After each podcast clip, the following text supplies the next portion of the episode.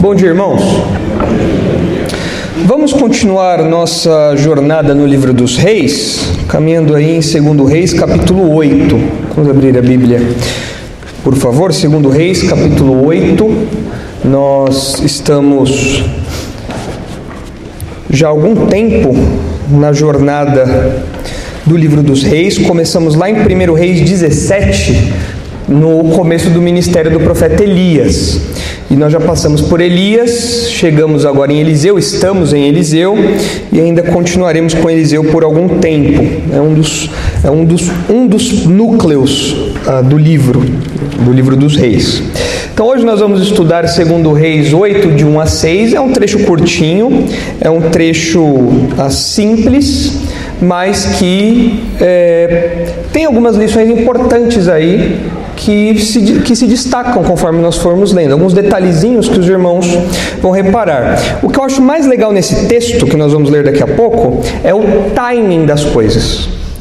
É engraçado você ver como os detalhes vão se alinhando para Deus fazer alguma coisa, para Deus providenciar o sustento, para Deus providenciar o que é necessário à mulher que aparece aqui. Então é, é esse timing, esses detalhes, o tempo certo, uma coisa assim, um detalhezinho que acontece junto com outro tal, e quando tudo casa, pronto, a mulher tem o que ela precisa. A mulher tem o sustento dela. Então é muito bonito ver isso. E o que nós vemos de mensagem central nesse trecho aí, que vai nos guiar, ah, é que Deus é soberano no cuidado do servo obediente. Quando nós falamos que Deus é soberano, o que nós queremos dizer é que ele controla tudo. A soberania de Deus não é um atributo muito bem visto hoje em dia. O meio evangélico não gosta da soberania de Deus. Você fala que Deus é soberano? Não, nada a ver, o homem é soberano, Deus tem que pedir autorização para o homem, Deus é Deus controla algumas coisas, mas o homem é que determina os detalhes da sua vida, tal. Então, soberania não é um atributo popular. Mas ainda que a palavra soberania ou atributo soberania não seja explicitamente apresentado aqui, os irmãos vão ver conforme nós lermos o texto, tratarmos o texto, que a soberania tá, ela está aqui. Deus está movendo tudo para suprir as necessidades, para cuidar do servo obediente. Então é muito, é muito evidente isso aqui. Mesmo o meio evangélico não gostando, é o que a Bíblia diz. Nós só lamentamos por isso. E quando nós falamos da soberania no cuidado de Deus, ah, isso, isso traz um aspecto muito pessoal para a soberania de Deus, porque geralmente nós pensamos na soberania de Deus como aquele poder que ele tem para controlar os astros, a rotação da terra, ah, os ciclos dos mares, da chuva, tudo mais, mas a soberania de Deus se apresenta nos detalhes da nossa vida. Nós vemos no cuidado de Deus, é algo pessoal. Deus é soberano naquilo que você faz no seu dia a dia. Deus está envolvido em tudo isso. No momento que você acorda, na água que sai ali da sua torneira, ah, na comida que você tem no seu prato, na roupa que você usa. Deus é soberano nisso tudo. Nisso tudo nós vemos a soberania de Deus atuando no cuidado dos seus servos. E nós colocamos ali o, a menção do servo obediente porque essa mulher que os irmãos já conhecem, a mulher que vai aparecer aqui os irmãos já conhecem, ela é uma serva obediente. E isso é um contraste, como nós temos visto várias vezes ao longo do livro dos reis. Ela é uma serva obediente em contraste com Israel desobediente. Então, com isso, o que o povo deveria ver? Ó, oh, essa mulher ela tem, que, ela tem que ser exemplo. Nós temos que abandonar os ídolos e obedecer a Deus, como essa mulher fez. É claro que Israel não faz isso, apesar de mais um exemplo, e no final da história nós sabemos que eles vão para o cativeiro. Ah, nós não sabemos exatamente em que momento da história esse texto acontece. Pode colocar a linha do tempo, por favor, Nicolas? Porque o texto, conforme os irmãos vão ver, não menciona ah, muitos detalhes cronológicos. Na verdade, nós estamos num trecho do livro dos reis que não tem muitos detalhes cronológicos. Parece que há um interesse temático. Eles estão agrupando, o autor está agrupando temas. O trecho que nós acabamos de estudar falava sobre a fome em Samaria e sobre a provisão de Deus. Houve aquele cerco e Deus trouxe uma provisão miraculosa, milagrosa ali. Então há esse detalhe da fome e da provisão. E aqui parece que o tema é esse também: fome e provisão. Então não é algo cronológico, não é algo que aconteceu depois do cerco. Ah, e ao que parece, ainda que o nome do rei não seja mencionado, parece que nós ainda estamos naquele período ali do reinado de Jorão, no Reino do Norte. Jorão, que era irmão de Acasias, que eram os dois filhos de Acabe. Então parece que nós estamos ali ainda, parece.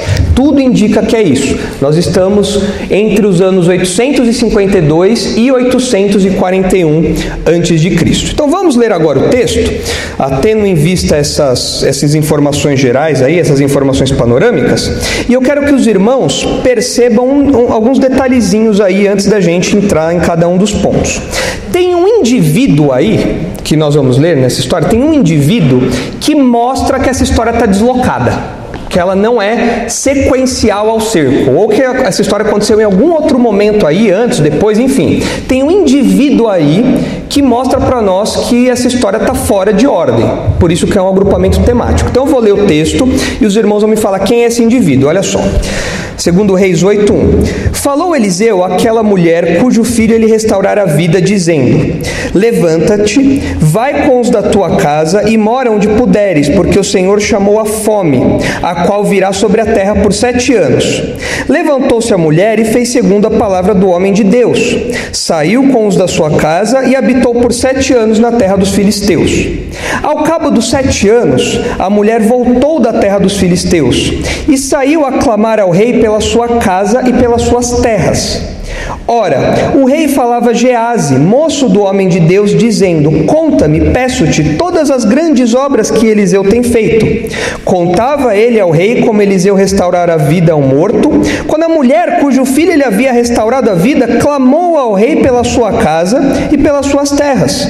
Então disse Gease: Ó oh, rei, meu senhor, esta é a mulher e este o seu filho, a quem Eliseu restaurou, restaurou a vida. Interrogou o rei a mulher e ela lhe contou tudo. Então o rei lhe deu um oficial dizendo: Faze restituir-se-lhe tudo quanto era seu e todas as rendas do campo, desde o dia em que deixou a terra até agora. Então é uma história curtinha. Mas tem um indivíduo aí que está fora de lugar. Quem que é? É o Gease. Né? O que aconteceu com o Gease alguns capítulos atrás? Ele ficou leproso e essa lepra representou a sua rejeição ao serviço profético. Mas isso aconteceu lá atrás. E agora, isso aconteceu lá em 2 Reis 5, e agora o Gease aparece de novo. Então, por isso que nós falamos, ó, essa história ela está fora de ordem.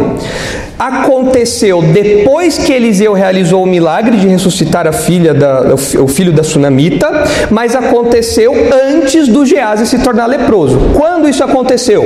Exatamente a gente não sabe. Foi em algum momento daquele, daquela data ali que nós vimos no telão.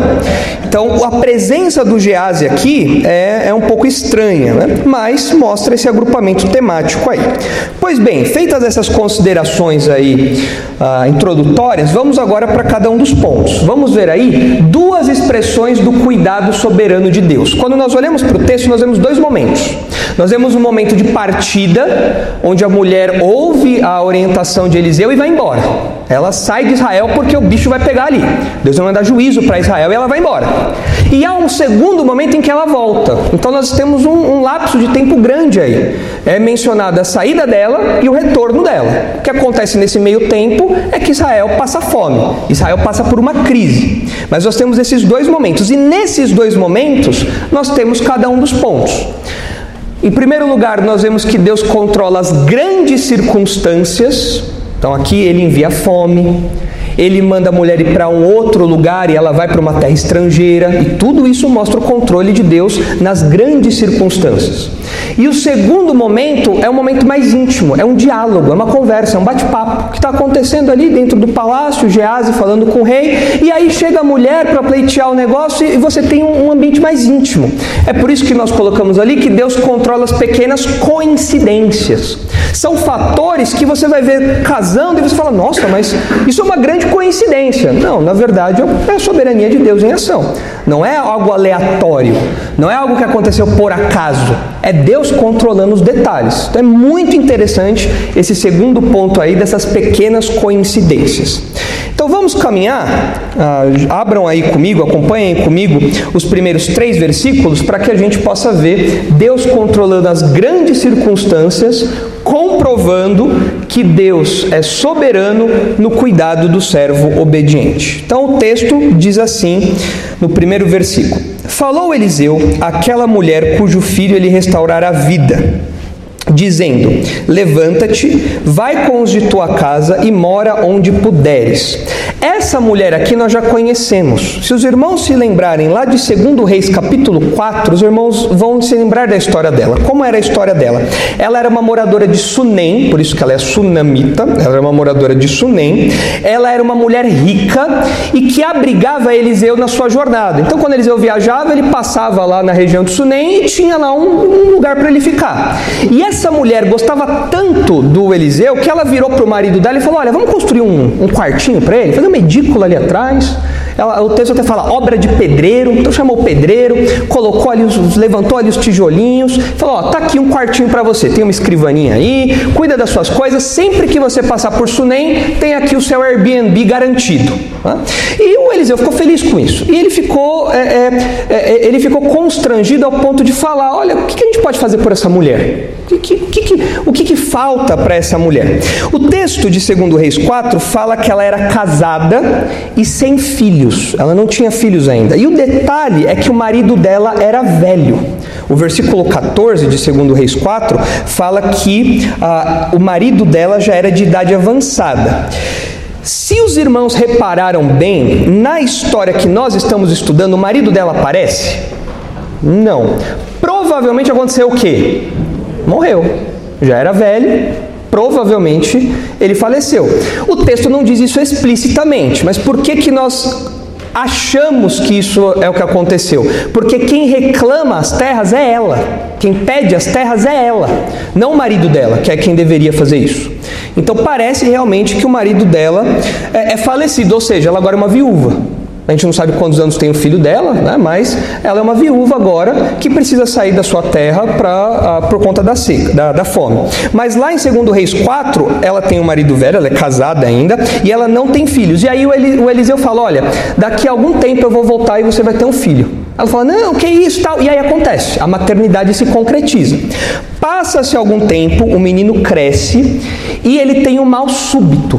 Ele está com o pai trabalhando lá junto com os segadores, ele tem um mal súbito e morre nos braços da mãe.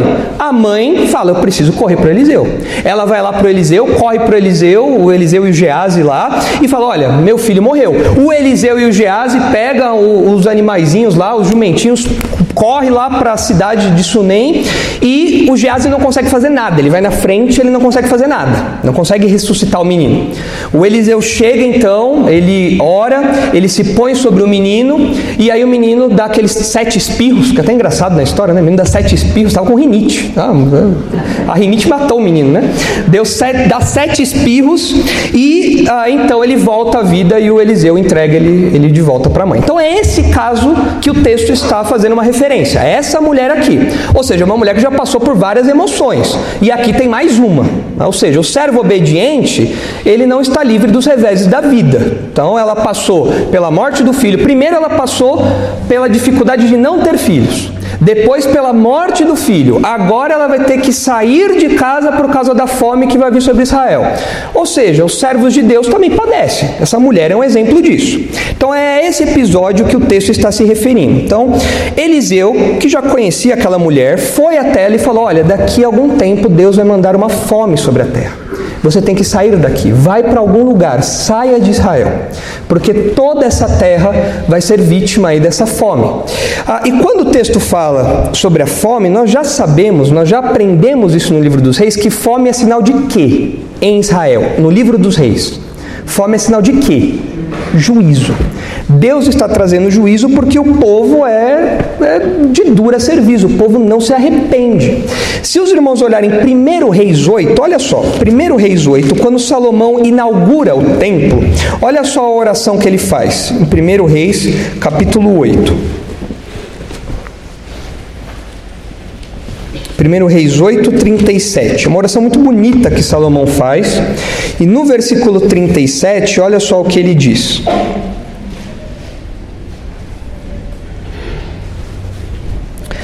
Quando houver fome na terra, 1 Reis 8,37.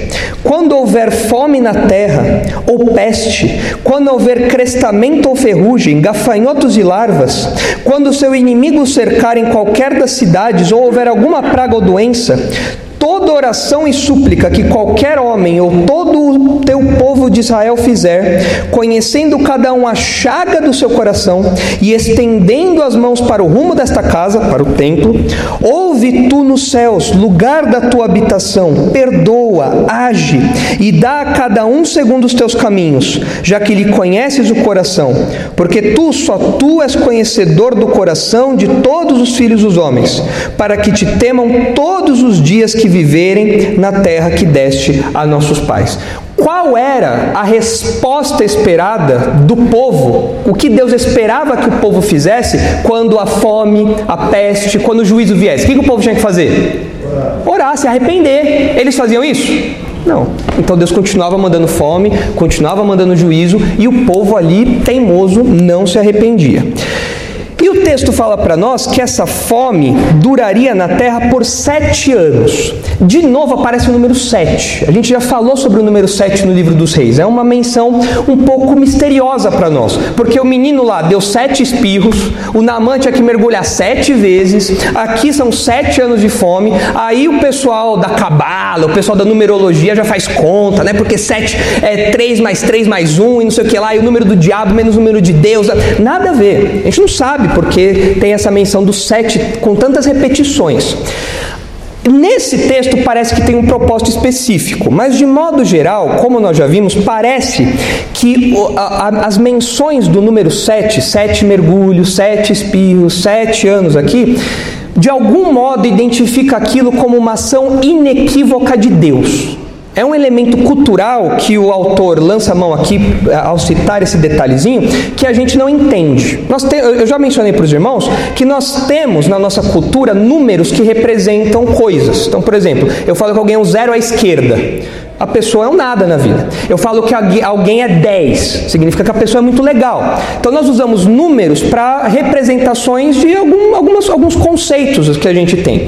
Talvez, não é muito claro para nós, o número 7 tenha algum elemento cultural, algum vínculo cultural. E aqui, o fato de ser sete anos pode representar uma ação inequívoca de Deus, ou seja, está confirmando quem está trazendo a fome é Deus. Não tenha dúvida disso.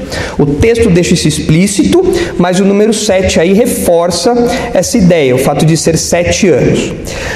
O que chama a minha atenção nesse texto, que talvez tenha chamado a atenção dos irmãos também, é que quando fala da fome, tem um verbo associado à fome. Qual é o verbo que aparece aí antes da fome? Qual é o verbinho? Tem o verbinho, é uma ação. O verbo é uma ação. Qual é o verbo que aparece aí antes da fome? Chamou a fome. E é o verbo chamar ali mesmo, a ideia de convocar. O que o texto está falando é que Deus convocou a fome. Parece até a ideia de uma pessoa, é a senhora fome. É como se a fome fosse um indivíduo e Deus está chamando a fome. Vem cá, vem, se aproxime aqui. Ah, então fica, fica evidente no uso dessa, dessa expressãozinha que a fome é, uma, é como uma serva de Deus que está pronta para obedecê-lo, para cumprir os propósitos dele. E a gente olha para a Bíblia, a gente vê que Deus tem alguns servos feios. Eu não me refiro ao pastor Thomas, eu falo de servos feios. Tem os servos bonitos. É, tem os servos bonitos. Eu, né? O pastor Marcos levantou o dedo aqui e falou: Eu sou um servo bonito. Heron é um servo bonito? É. É. Então eu prefiro ser feio. É. Bem que você usa óculos, Heron. Acho que precisa ajustar o grau aí do seu óculos, né? Tem servos bonitos e servos feios, né? Mas Deus tem vários servos, né? Todo mundo é servo de Deus, amém, que legal por isso. Mas tem uns mais bonitos que outros, né? E a fome é uma serva feia. Só que a Bíblia fala que Deus tem outras servas feias. Olha só o que diz Ezequiel 14. Abre aí Ezequiel 14. Olha aí os servos feios de Deus. Olha só, Ezequiel 14.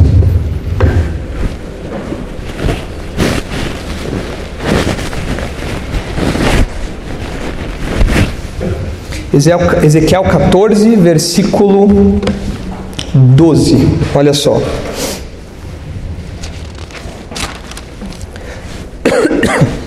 Ezequiel 14, 12.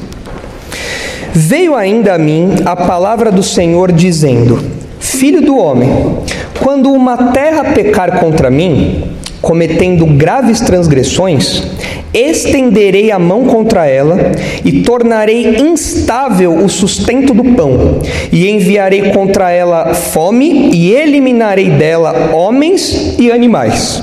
Olha agora o versículo 21.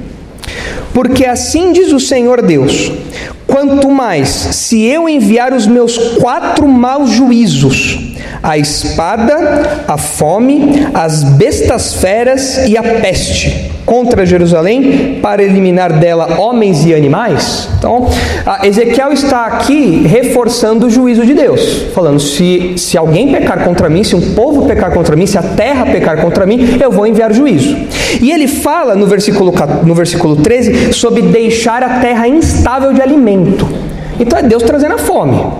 Um dos juízos de Deus é a fome. Só que no versículo 21, Deus mostra, Deus fala de, de, quatro servos que ele tem. Quais são esses quatro servos que aparecem aí? Em primeiro lugar, a espada. O que é a espada? A guerra, é o conflito militar. E nós vemos isso acontecendo em Israel. Israel não, de, depois de Salomão, depois do pecado de Salomão, depois da idolatria de Salomão, da divisão do reino, Israel não teve paz. Militarmente, Israel sempre viveu em conflito. Então, Israel conhecia essa serva aqui. Outro servo que aparece aí depois é a fome, que nós estamos vendo aqui agora, e que Israel já conhecia também, porque na história anterior nós vimos o cerco de Samaria, onde a fome também o bicho pegava ali. Terceiro servo aí, ou terceira serva, ou servos, né? Que aparece aí? Bestas feras, né? São os, os animais uh, selvagens, né? Na história dos reis, tem algum animal selvagem que aparece como juízo de Deus? Os seus irmãos lembram de alguém falando so, sobe calvo, sobe calvo? Viu que você não pode usar careca? Ah, sobe calvo, sobe calvo. O que aconteceu? O que, o que, que aconteceu com os moleques que estavam zombando de Eliseu?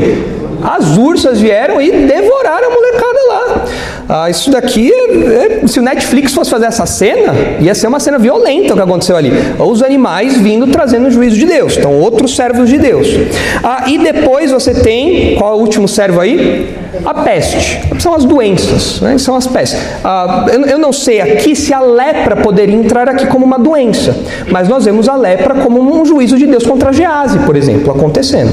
Então nós vemos Deus fazendo uso desse, desses servos. São servos feios. Ninguém queria ter um servo desse aqui, mas Deus tem. Deus tem um servo que é a guerra, Deus tem um servo que é a fome, Deus tem um servo que são, são servos, né, os animais selvagens, e Deus tem um servo que são as pestes, as doenças mortais. São servos feios que Deus tem.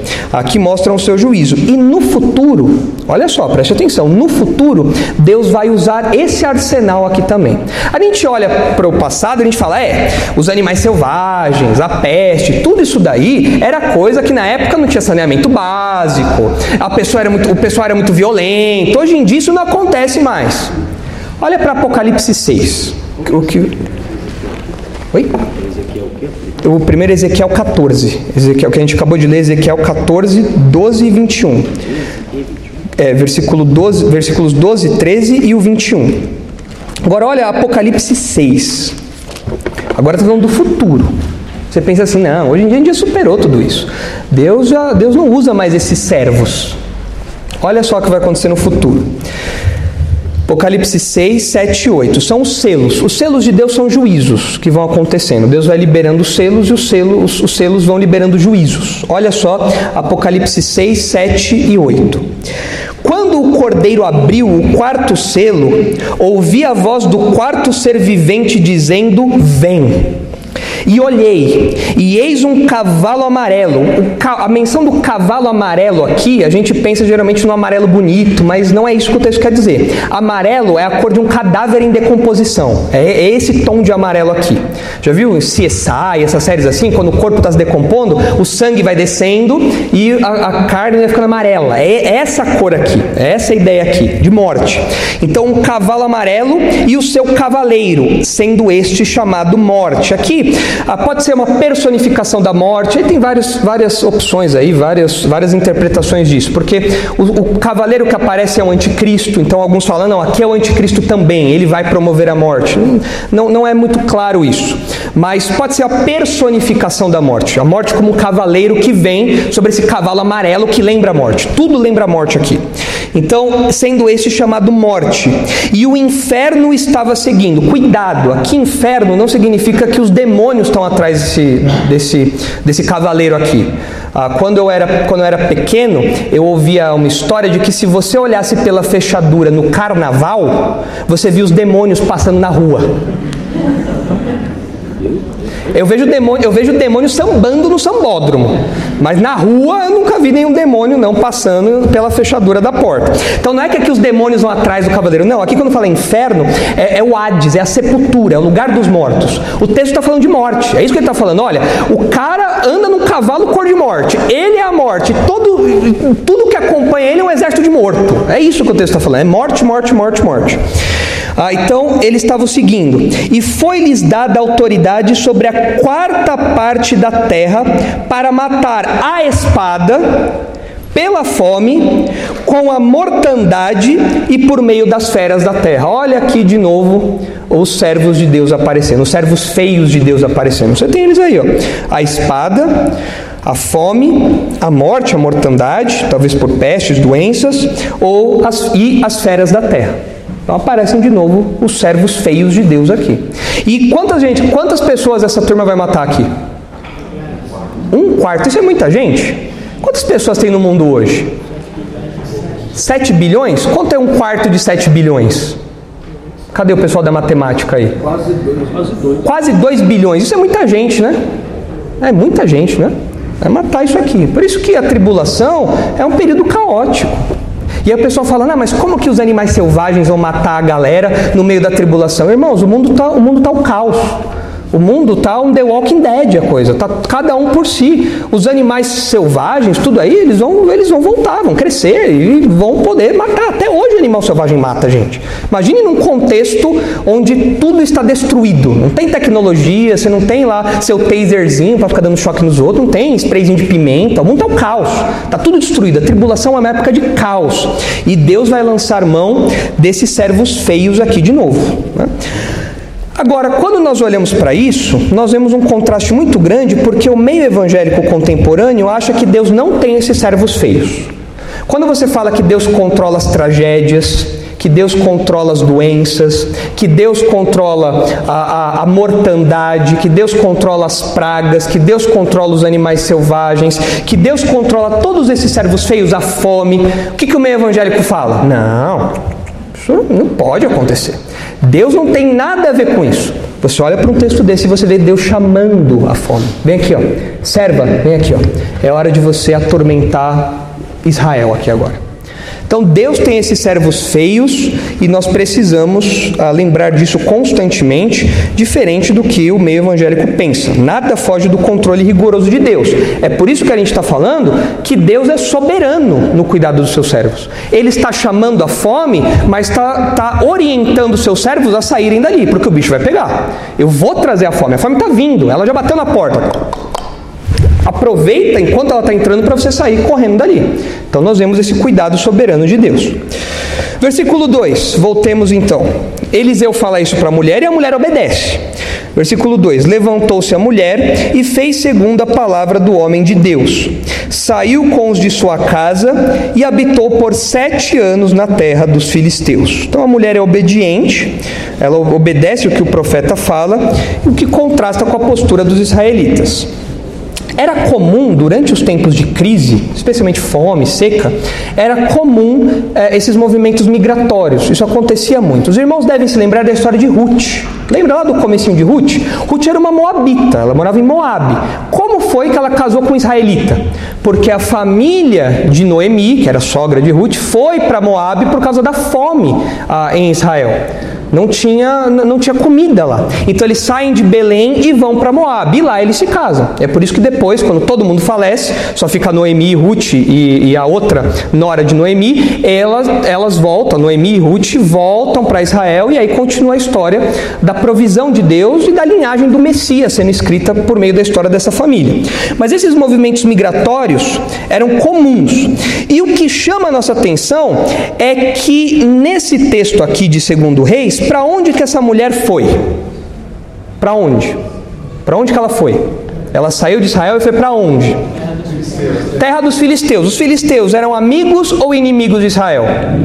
Inimigos. Inimigos bem chatos, diga-se de passagem. Durante, durante o reinado de Salomão, os filisteus eh, tiveram paz. Israel teve paz de todos os lados durante o reinado de Salomão. Mas depois, conforme nós lemos o livro dos Seis, a gente vê que os filisteus davam problema ainda, davam dor de cabeça. E aqui, essa mulher vai para a terra inimiga, vai para a terra dos filisteus. Assim como a família de Noemi foi para Moabe, que também não era uma terra amiga. Mas o que a gente aprende com isso é que Deus sustenta os seus servos mesmo quando eles estão em território estrangeiro, em território inimigo. Havia aquela ideia, antigamente, no, no, nos tempos bíblicos, de que as divindades se limitavam a, a porções de terra, a, a territórios. Mas aqui Deus está cuidando da mulher, Deus está provendo para essa mulher aqui no, em outro território, de outro povo, território inimigo. E Deus cuidou ali, Deus fez ali provisão para que ela fosse sustentada ali por sete anos. Então, além dos servos feios, a gente aprende que Deus também tem servos estrangeiros. Servos que a gente às vezes não, não vê muito como servos de Deus, mas que Deus está usando e usa para nos sustentar. Por exemplo, olhem lá 1 Reis 17. Vamos ver os servos estrangeiros de Deus. Olha só, 1 Reis 17. São servos que Deus usa para sustentar os seus filhos durante a crise. Servos até um pouco estranhos aqui nesse caso. Você fala, nossa, mas isso aqui é um servo de Deus? É, é um servo de Deus, mostra a sua soberania. Olha só aí, lê aí em silêncio, lê aí os versículos 1 a 6 de 1 Reis 17. É tempo de seca, tempo de fome, Deus vai sustentar Elias. Deus sustenta Elias por meio de quê? Olha aí, 1 Reis 17, de 1 ao 6. Deus sustenta Elias por meio de quê? Por meio de quê?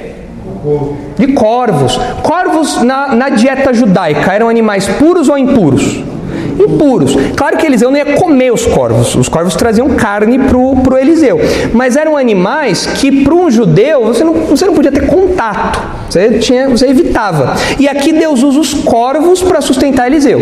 Agora, vira aí para o capítulo 17 ainda, para o versículo 8. Quem Deus usa agora para sustentar Elias? Os corvos já passaram. O riacho secou onde Elias estava. E Deus manda ele para outro lugar. Quem é que sustenta Elias agora? Uma viúva, ou seja, uma mulher que a rigor não tem posses, é uma mulher necessitada. Deus usa, mesmo, mesmo essa mulher, Deus usa para sustentar Elias. Mas tem um detalhe dessa viúva: de onde ela é? Sarepta, que fica na terra de Sidom, é estrangeira. É inimiga de Israel. Mas Deus usa a, a, essa viúva sarepta para sustentar Elias. Então o que a gente percebe aqui, uma aplicação para nós, é que além dos servos feios, Deus também faz uso de servos estrangeiros, pessoas que não fazem parte da nossa comunidade, que não fazem parte da, do nosso grupo, mas que Deus usa, mesmo sendo nossos inimigos, Deus usa para nos sustentar. Por exemplo, Deus usa descrentes, Deus usa incrédulos para nos sustentar. Você deve ter um chefe que é incrédulo. Talvez o dono da empresa que você trabalhe seja incrédulo, mas todo mês Deus usa aí os, os lucros da empresa para que aquele chefe incrédulo ah, te ajude a colocar comida na mesa. Familiares incrédulos, conhecidos incrédulos, até mesmo as autoridades. Nesse texto que a gente está estudando, no final da história, quem é que ajuda a mulher? Quem? O rei. O rei era alguém temente a Deus ou não? Se for o rei Jorão aqui. Não. Nenhum rei de Israel foi temente a Deus. E aqui Deus usa até mesmo o rei não temente a Deus para prover aquela mulher. Ou seja, Deus usa to todos, todos, todos obedecem a Deus. Todos, todos são servos de Deus. Olha o que diz Daniel 4,35. Olha só o que diz aí. O meio evangélico não gosta disso, claro, porque isso fere a suposta liberdade que o homem tem e tudo mais. Mas olha só o que diz Daniel 4,35.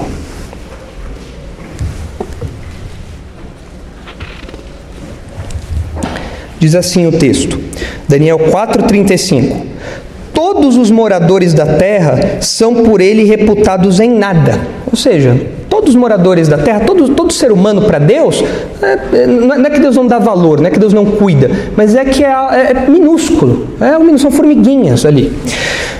E segundo a sua vontade, ele opera com o exército do céu e os moradores da terra.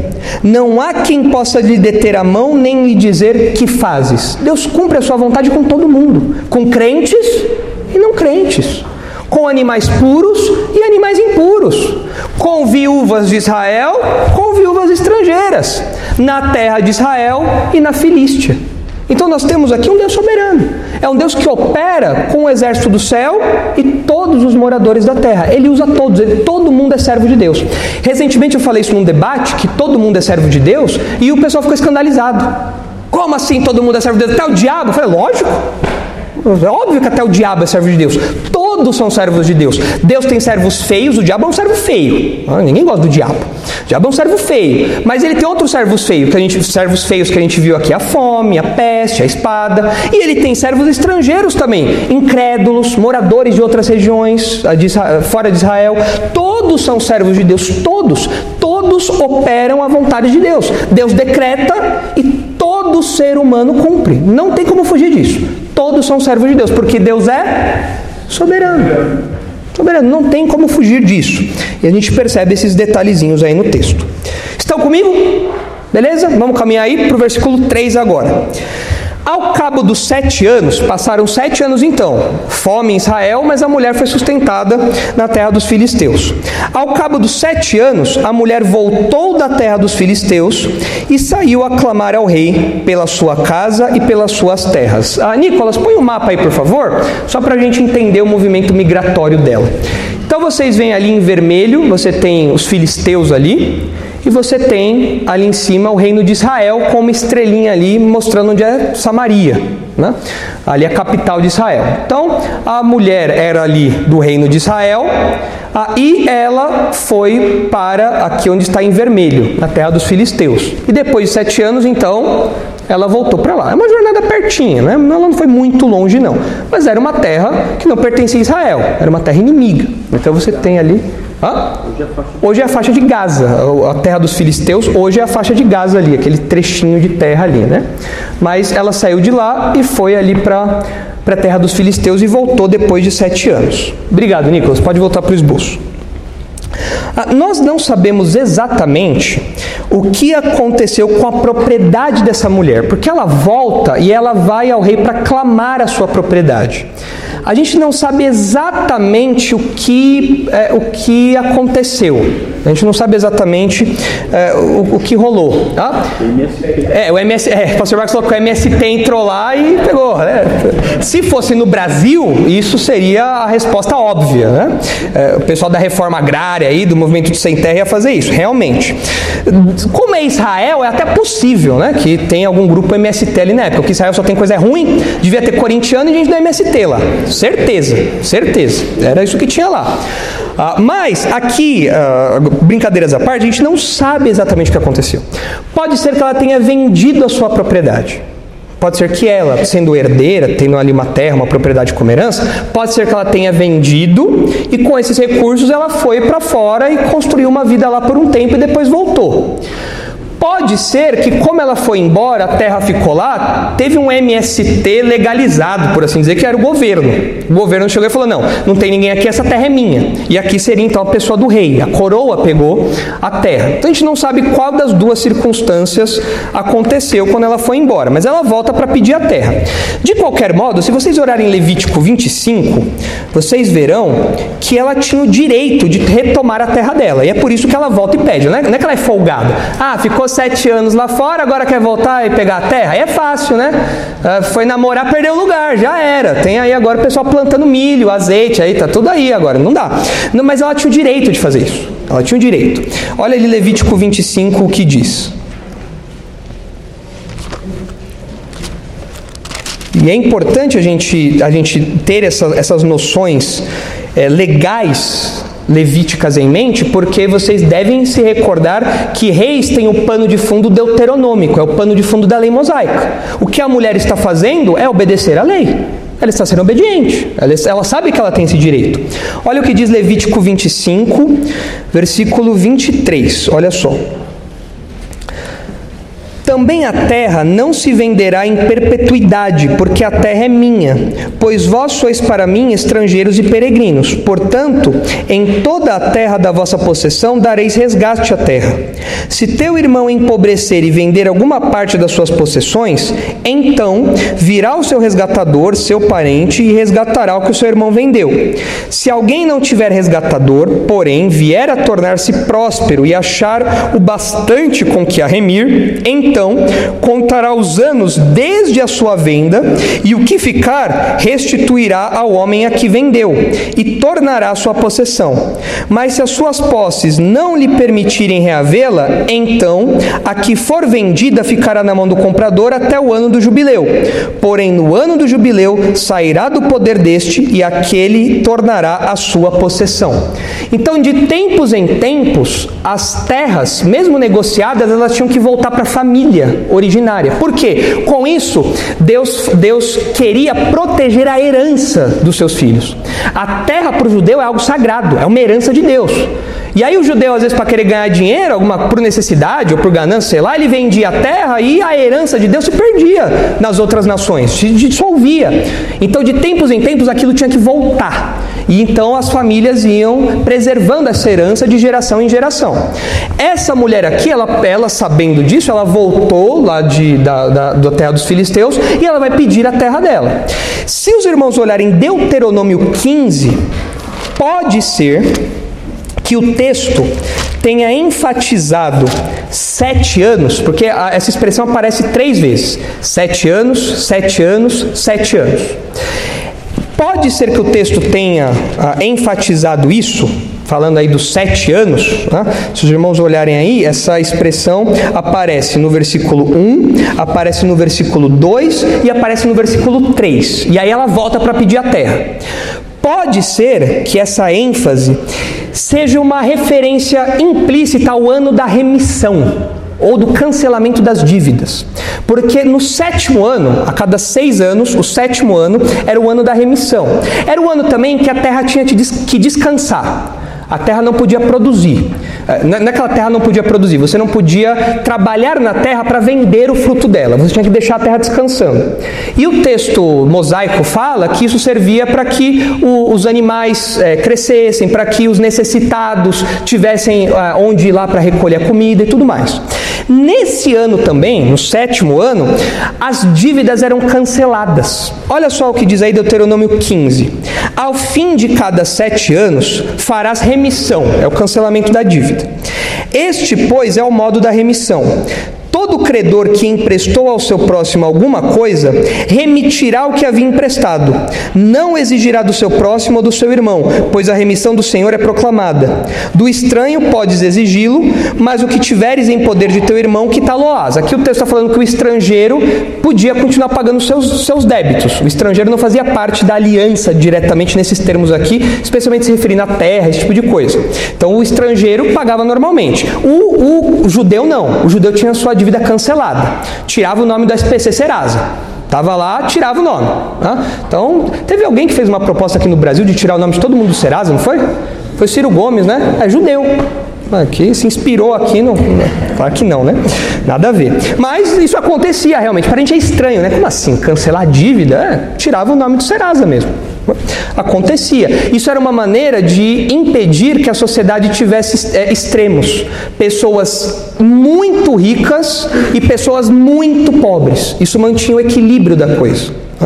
Olha só ali o que diz o versículo 4: Para que em ti não haja pobre, pois o Senhor teu Deus te abençoará abundantemente na terra que te dá por herança para possuíres.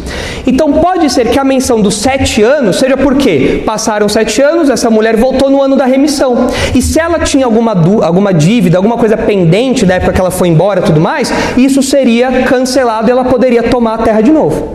Ou seja, Deus está mostrando sustento por meio da estrutura legal que ele instituiu.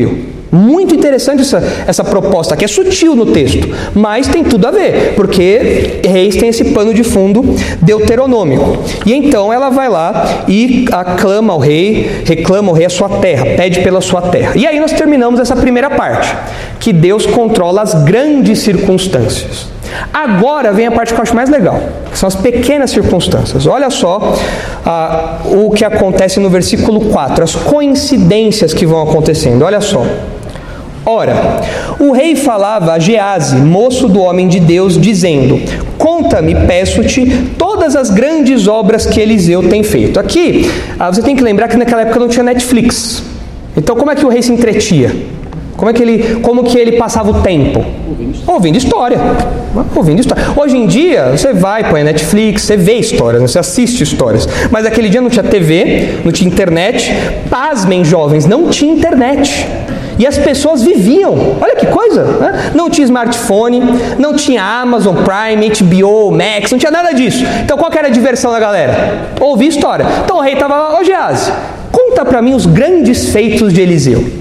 É até curioso, porque se for o Jorão, o rei, ele não era, ele não gostava muito do Eliseu. Tanto que ele, na, na crise que teve da fome ali em Samaria, da, da, do cerco, ele, ele queria matar Eliseu, mas agora ele pede, né? Certamente antes, provavelmente antes do cerco, né? A gente não sabe cronologicamente onde, mas de algum, em algum momento ele ficou interessado nas histórias de Eliseu, os milagres e tudo mais. Ah, então ele pede para o Gease contar. E Gease, como era próximo de Eliseu, contou as histórias. 5, versículo 5. Contava ele ao rei como Eliseu restaurara a vida a um morto.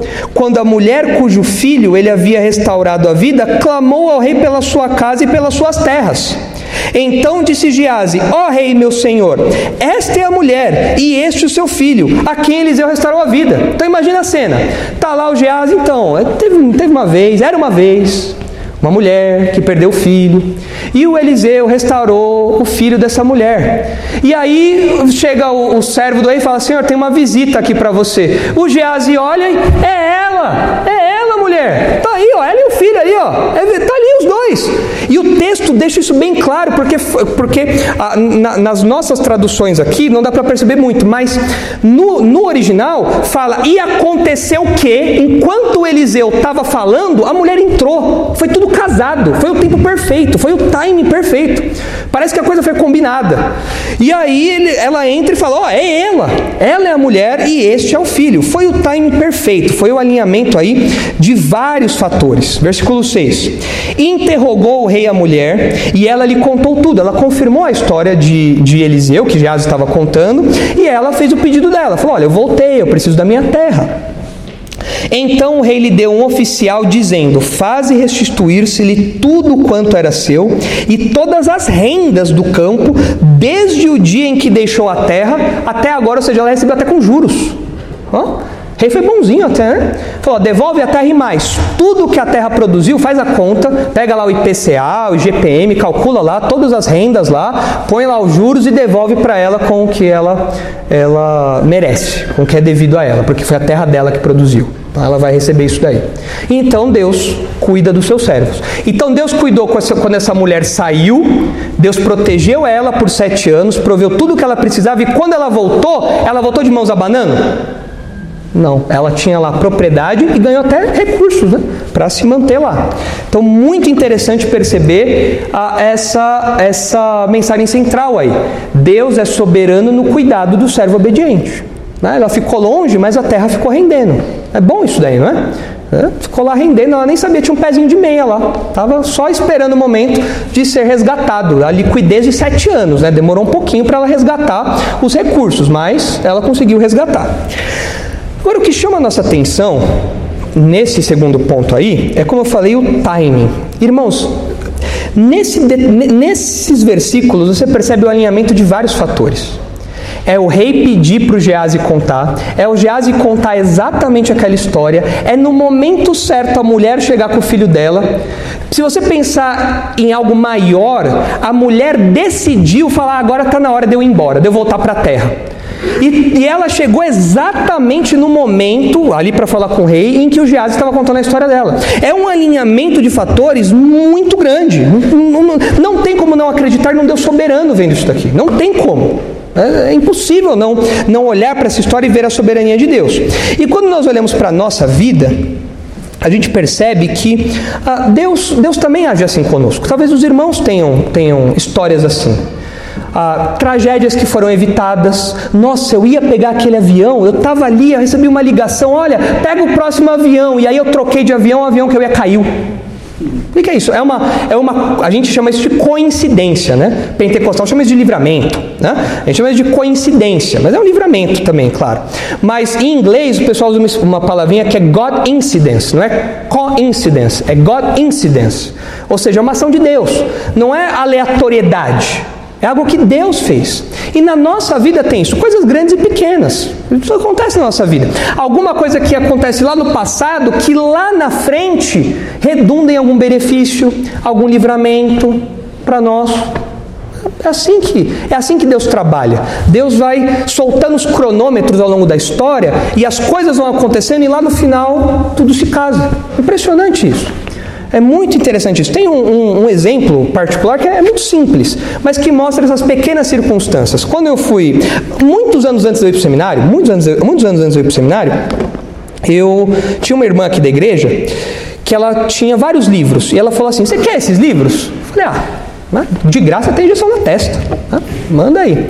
E, e, ela me deu vários livros, e um desses livros é um livro de história da igreja, que é um livro grande até, chama História da Teologia Cristã, de Roger Olson. É um livro, é um livro grandinho até. E eu peguei esse livro e deixei lá na minha biblioteca. Falei, ah, um dia eu leio, né? Aí passou bastante tempo, eu fui para o seminário, o seminarista é pobre, não tem dinheiro, e vinha, todos, todo semestre ali vinha a lista da bibliografia. E os livros da biblioteca eram disputados, porque você tinha quatro, cinco exemplares para dez alunos. Então, o professor soltava a bibliografia, o que você tinha que fazer? Voar para a biblioteca para reservar e, e correr para ler, porque você não podia ficar reservando sempre, porque era livro da bibliografia obrigatória. Mas, em algum momento ali, eu falando, poxa, o que, que eu vou fazer agora? Né? Veio lá a bibliografia e qual era o livro que estava sendo pedido na, na bibliografia? História da Teologia Cristã. E eu vi o pessoal se matando lá na biblioteca e eu marcando meu livro, eu fazendo anotações ali. E o pessoal, nossa, porque fulano pegou, não consegui terminar. Eu, é mesmo? Poxa vida, eu lendo ali o livro, tranquilamente, sem preocupação nenhuma. Mas quando foi que esse livro passou a fazer parte da minha biblioteca? Lá no passado, lá atrás. Mas Deus, é claro que decreta toda a história, ele soltou o cronômetro. E aí, no tempo certo, aquele livro se fez mais do que útil para mim. Isso é um exemplo muito pequeno, até, até a gente ri, até, até bobo esse exemplo. Mas na vida dos irmãos, vocês podem perceber coisas maiores, questões de saúde, às vezes você fez um exame de rotina e aí você descobriu uma coisa que lá na frente poderia dar um grande problema, mas foi Deus dirigindo para que aquilo fosse descoberto é, previamente, cedo, e você pudesse ter tempo para lidar com aquilo. Às vezes uma conversa que você tem e os fatores casam, você vai falar com uma pessoa, a outra pessoa já está pensando aquilo também, enfim. É um Deus soberano que cuida de tudo. E olha dois textos que mostram isso. Nós vamos terminar com a leitura desses dois textos. Olha só, Esther 4 é o primeiro texto. Esther, capítulo 4. Esther é um livro que, durante um tempo, ele foi questionado quanto à sua inspiração, ou seja, quanto ao, ao pertencimento dele ao cânon bíblico, porque Esther não cita o nome de Deus. E o pessoal falava, como pode um livro da Bíblia não citar o nome de Deus? Daí não tem o menor cabimento isso. Ah, mas, por, por, questões históricas e questões teológicas, é claro, o livro acabou ficando aí. E o que a gente percebe, na verdade, no livro de Esther é que, apesar do nome de Deus não ser é, dito expressamente, a gente vê que Deus está atuando por trás de tudo. E ele vai é, fazendo com que tudo aconteça de acordo com a sua vontade, para preservar o povo judeu.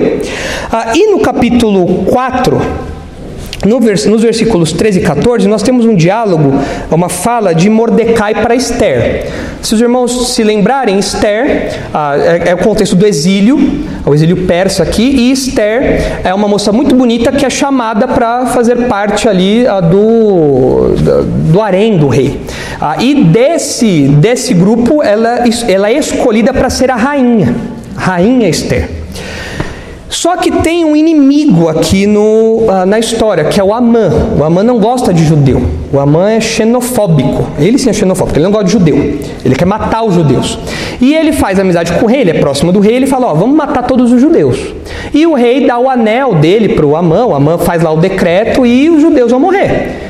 E não tem para onde correr agora, porque é no império todo que vai ter a caça aos judeus. Então o Mordecai, que é parente aqui da Esther, e sabe que a Esther está lá no palácio, próximo ao rei, o Mordecai fala assim: olha, dá um jeito nisso aí. Faz alguma coisa. Você é quem pode salvar todo o povo. E olha o que acontece aí nos versículos 13 e 14. Isso é 4, 13 e 14. Então lhes disse, lhes disse Mordecai que respondessem a Esther: Não imagines que por estares na casa do rei, só tu escaparás entre todos os judeus. Ela, ele falou para ela: Ó, não pensa que você está aí protegida, que todo judeu vai morrer e você vai ficar de boa aí, porque você é judia também, você também vai rodar. Porque se de todo calares agora, de outra parte se levantará para os judeus socorro e livramento.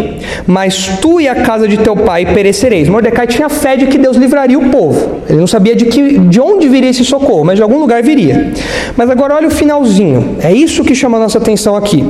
E quem sabe se para conjuntura como esta é que foste elevada a rainha? Como que Mordecai interpretava a história?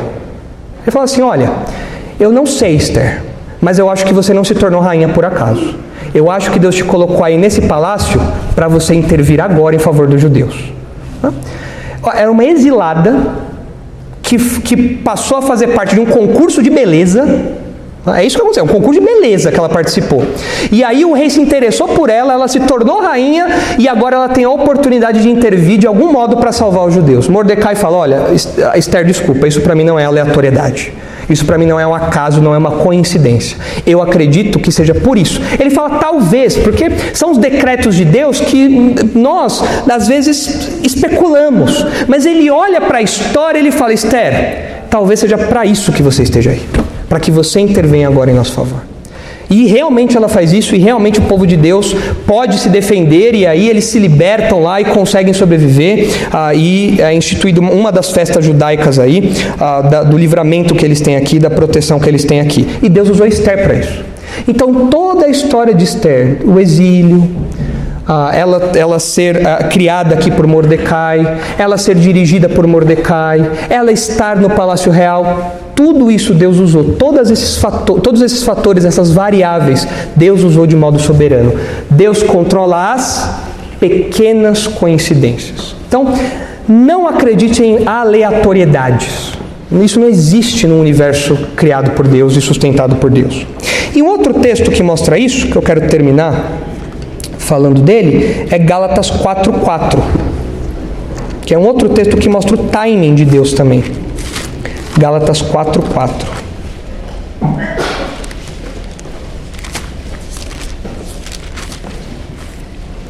Nós precisamos lembrar constantemente que Deus controla todos os detalhes da nossa vida pessoal. Como eu disse, o fato de Deus ser soberano, geralmente na nossa mente, dá a ideia de um Deus que controla os astros, as estações, é verdade.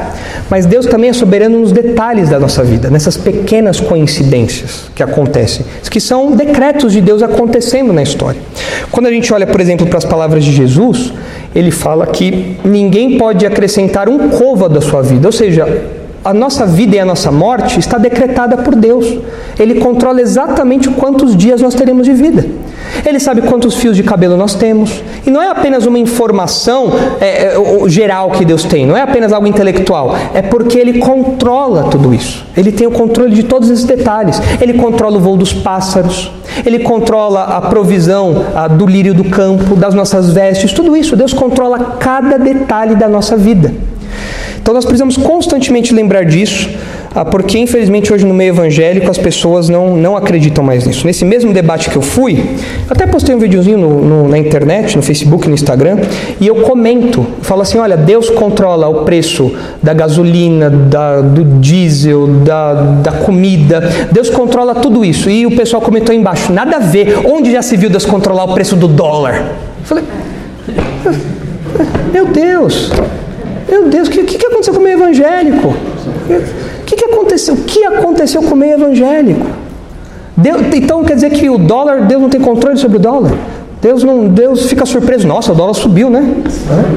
Poxa, vou, vou, vou vender umas libras aqui, uns euros, para ver o que eu faço, né? Porque, nossa, o pessoal lá embaixo está sofrendo, viu? Se eu não fizer alguma coisa.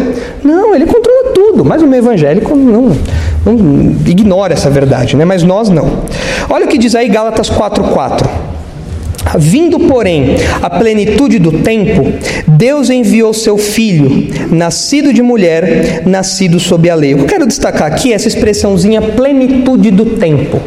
O que Paulo está querendo dizer é que no momento certo, no momento exato em que Deus decretou, Jesus veio ao mundo, Jesus encarnou. É isso que Paulo quer dizer aqui. Não veio nem antes, nem depois. Foi no momento certo. Deus instituiu, vai ser ali. E Jesus encarnou naquele momento. Mas de modo ilustrativo, ao longo da, da história da igreja, tem um historiador chamado Philip, Philip Schaff, o Philip Schaff, que escreveu vários livros de história da igreja, ah, e ele, ele comenta que essa expressãozinha, ou ele parte, ele ilustra essa expressãozinha aqui, plenitude do tempo, falando que todas as circunstâncias dos, no, que, que uh, coincidiram na encarnação de Jesus, a questão política, a questão social, a questão cultural, tudo isso favoreceu a expansão do evangelho. Então foi a plenitude dos tempos, diz o eh, Philip Schaff, foi a plenitude dos tempos porque foi o momento exato para que o evangelho se expandisse do jeito que se expandiu. É muito interessante isso. Não é isso que Paulo está pensando aqui, mas essa, essa análise histórica ilustra isso. Porque o Felipe Chave fala assim: olha, em primeiro lugar, quando Jesus encarnou, você teve um, o, o testemunho judeu já estava, já era, é, é, é, já abrangia o mundo, o mundo antigo praticamente inteiro. Por conta do exílio, por conta da, da, da diáspora, por conta disso tudo, os judeus tinham se espalhado já. E aí todo mundo conhecia o testemunho da religião monoteísta, a lei de Deus. O pessoal sabia o que era um judeu. O pessoal já tinha conhecimento disso. O pessoal já tinha um conhecimento, ainda que superficial, sobre um Deus judeu que chamava Javé. Tá? E isso contribuiu para o avanço do cristianismo. Ah, ele fala dos gregos, da cultura grega. Ah, antes, no período interbíblico ali, no período do Império Grego, você teve uma unificação ou uma internacionalização da língua grega. Todo mundo falava grego. O que o, o que o cristianismo teve de benefícios com a língua grega? Dá um exemplo para mim, só um. O que nós ganhamos de benefício por a língua grega ter sido expandida, internacionalizada. O que? O quê? Facilidade de expansão, ok. Questão cultural, né? Ok. Mas tem, de, todo mundo falava a mesma língua, era o inglês da época, ok. Mas tem outro, outra coisa que nós ganhamos também por causa do grego: o Novo Testamento. Deus usou o Novo Testamento, Deus usou o grego na composição do Novo Testamento. Questões culturais, questões linguísticas, questões filosóficas. Paulo vai debater em Atenas com o pessoal. o altar ao Deus desconhecido, tudo aquilo foram fatores que Deus foi alinhando, soltando cronômetros ao longo da história para que no momento certo as coisas acontecessem. Disparadores ele foi soltando ao longo da história. Ele fala da política romana. Como que os romanos contribuíram com a expansão do cristianismo? Estradas, né? As estradas romanas estão de pé e as nossas de 20 anos atrás já não, não dá mais para passar por elas. Mas a estrada romana, as estradas romanas estão lá de pé ainda. A Via Ignácia está lá ainda. Está lá. Via Ápia está tudo lá ainda. Você anda lá, oh, aqui pavimentado, né? Parece até obra do Maluf, né? Está lá. Tá? Tudo que caindo, 10 anos e lá tudo de pé. Impressionante isso. Ah, o governo também, porque por meio do governo romano, ah, você tinha paz no império. Então os missionários, os apóstolos podiam viajar com segurança pelas estradas porque eles não tinham eh, essas preocupações. Né? Então o Philip Chave fala: olha, a plenitude dos tempos é, é essa junção de vários fatores para que o, o cristianismo alcançasse o maior potencial possível. Então Deus foi soltando disparadores ao longo de toda a história para que naquele momento exato Jesus viesse ao mundo e com todos esses fatores juntos nesse caldeirão o evangelho chegasse até Guarulhos. É isso. É isso. Deus é soberano e controla as pequenas coincidências. Deu a louca no imperador, ele quis dominar o mundo inteiro, aí veio outro, tomou, é isso daí. Deus foi fazendo isso ao longo da história. Então, quando nós olhamos para o avanço do Evangelho, nós percebemos isso daí também. E aí isso chega em nossa vida. Isso chega em nós. Talvez você veja isso na sua vida. Pode ser que um dia você tenha passado aleatoriamente na porta da igreja e você falou: Deixa eu entrar aí. Deixa eu ver o que, que, que é isso aí. O que, esse pessoal está entrando aí? E entrou. E ouviu que Jesus Cristo é o Salvador, que nós merecíamos o inferno, mas ele morreu em nosso lugar, nós merecíamos a ira de Deus, mas ele morreu em nosso lugar. E você ouviu isso e, coincidentemente, você falou: Nossa, eu estou sentindo mesmo um vazio dentro de mim. Eu, eu, eu, isso é a resposta que eu estava procurando. Olha que coincidência! Surpresa, não é coincidência.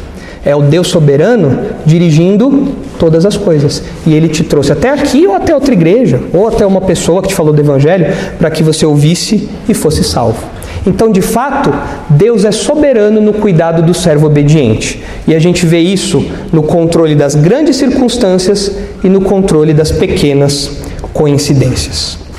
Certo? Legal? Então vamos orar, terminar agora.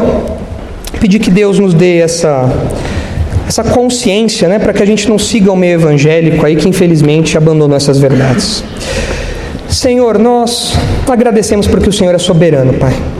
Nós podemos confiar inteiramente no Senhor porque as grandes circunstâncias e as pequenas coincidências estão debaixo do seu rigoroso controle. Na nossa vida pessoal, na vida do nosso país, na vida da nossa igreja, na vida do mundo todo, na vida do universo, na história, tudo está debaixo do seu rigoroso plano a nossa saúde, as nossas finanças, os nossos relacionamentos, tudo, Pai. Tudo está debaixo do seu rigoroso plano. O Senhor move as pessoas, o Senhor traz os seus servos feios, o Senhor usa seus servos estrangeiros, o Senhor usa seus servos descrentes, o Senhor opera com todos os moradores da terra de acordo com a sua vontade. E nós nos maravilhamos e ficamos gratos porque o Senhor faz isso de modo a nos preservar, de modo a nos guardar. O Senhor usa isso para nos preservar e nos guardar. O Senhor usa todos os seus servos para nos dirigir, para nos sustentar, para prover aquilo que precisamos. Agradecemos ao Senhor por isso e pedimos que o Senhor nos conceda uma consciência aguçada dessas verdades, que nós não nos esqueçamos disso e que isso nos traga confiança e descanso no Senhor. E é em nome de Jesus que nós oramos agradecidos. Amém.